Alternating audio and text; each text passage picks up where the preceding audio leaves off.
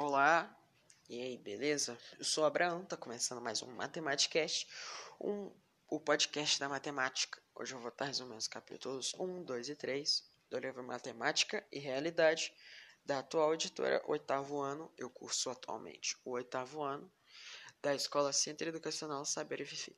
É, eu vou começar falando sobre conjuntos numéricos. Nós temos os números naturais, inteiros, os racionais, irracionais, reais, esses são exemplos de conjuntos numéricos. O que são cada um deles? Naturais, basicamente, são os números que a gente conhece. 1, 2, 3, 4, 5, 6, e assim para o infinito. Os números inteiros, englobando os naturais, são os, o, por exemplo, menos 1, menos 2, o 3, o 2, assim como os números naturais, ele só engloba. Os números racionais são aqueles que podem ser escritos em forma de fração, ou seja, em forma de uma divisão que, que eu posso estar escrevendo em forma de uma divisão? O número 4, por exemplo. Se eu escrever 4 sobre 1, eu vou estar dividindo 4 por 1, ou seja, 4 coisas para uma pessoa só, que vai dar 4, básico. E em seguida eu vou estar falando sobre os números irracionais. O que, que são esses? Como já dito, os racionais podem ser escritos em forma de fração, forma de divisão. Os irracionais já não podem. Esse vem dar uma forma, uma, um exemplo de negação. Dentro dos números irracionais, nós temos, por exemplo, o número raiz de 2, o número raiz de 5, o número π. Eles não podem ser escritos em forma de fração, porque, lembrando lá no assunto de, de, de, de dízima periódica, perdão, lembrei.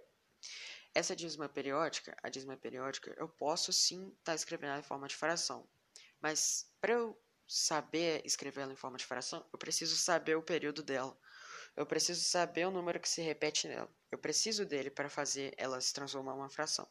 Com os números irracionais eu não sei, porque são números infinitos. São uma sequência de números infinita. Eu não sei essa sequência. Então não dá para eu escrever ele em forma de fração, ou seja, ele é irracional. Como por exemplo, 1,2, oh, perdão, 1,2, 3, 4, é assim por diante, até infinito, porque eles são sempre infinitos.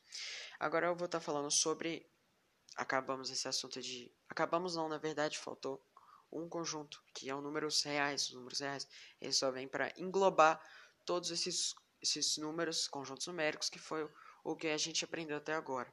Vale ressaltar que os números irracionais, ele não engloba os números racionais.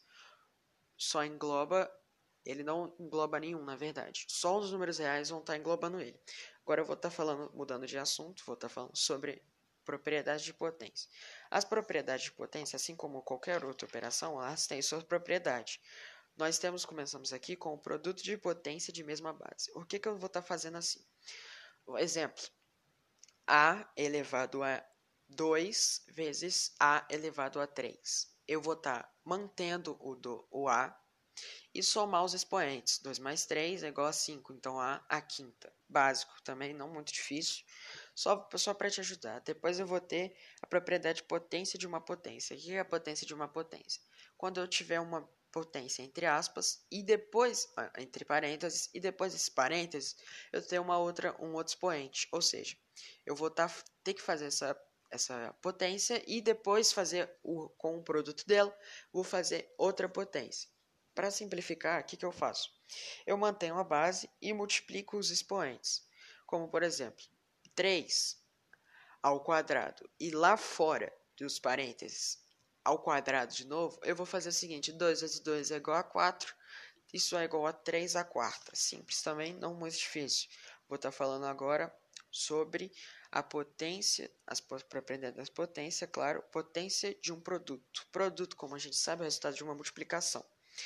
Aqui eu vou falar rapidamente sobre essa potência de um produto é o que? Como eu tenho dois números entre parênteses se multiplicando e no final eu tenho uma potência.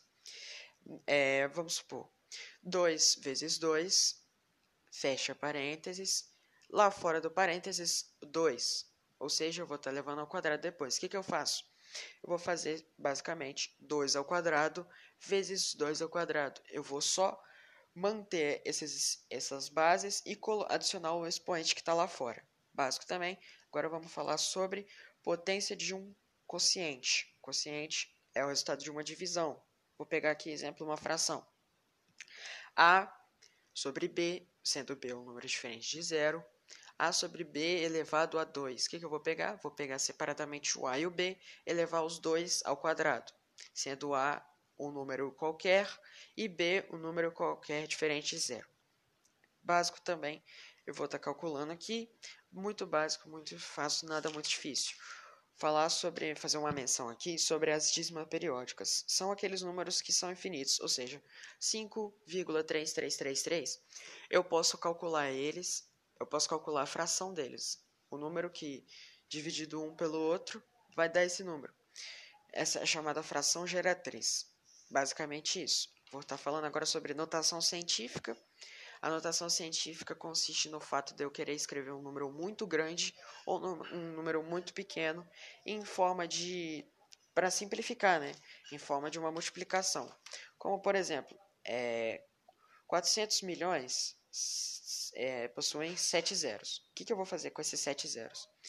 Eu vou pegar esses 7 zeros e vou usar ele como expoente numa potência de base 10.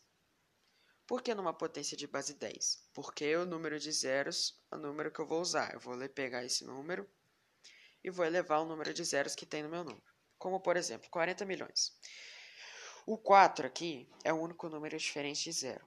Eu vou pegar ele e vou multiplicar por 10 a sétima, porque a sétima pelo número de zeros. Faço também, como eu vou falar sobre números muito pequenos, eu só inverter esse sinal do, dos, do 7.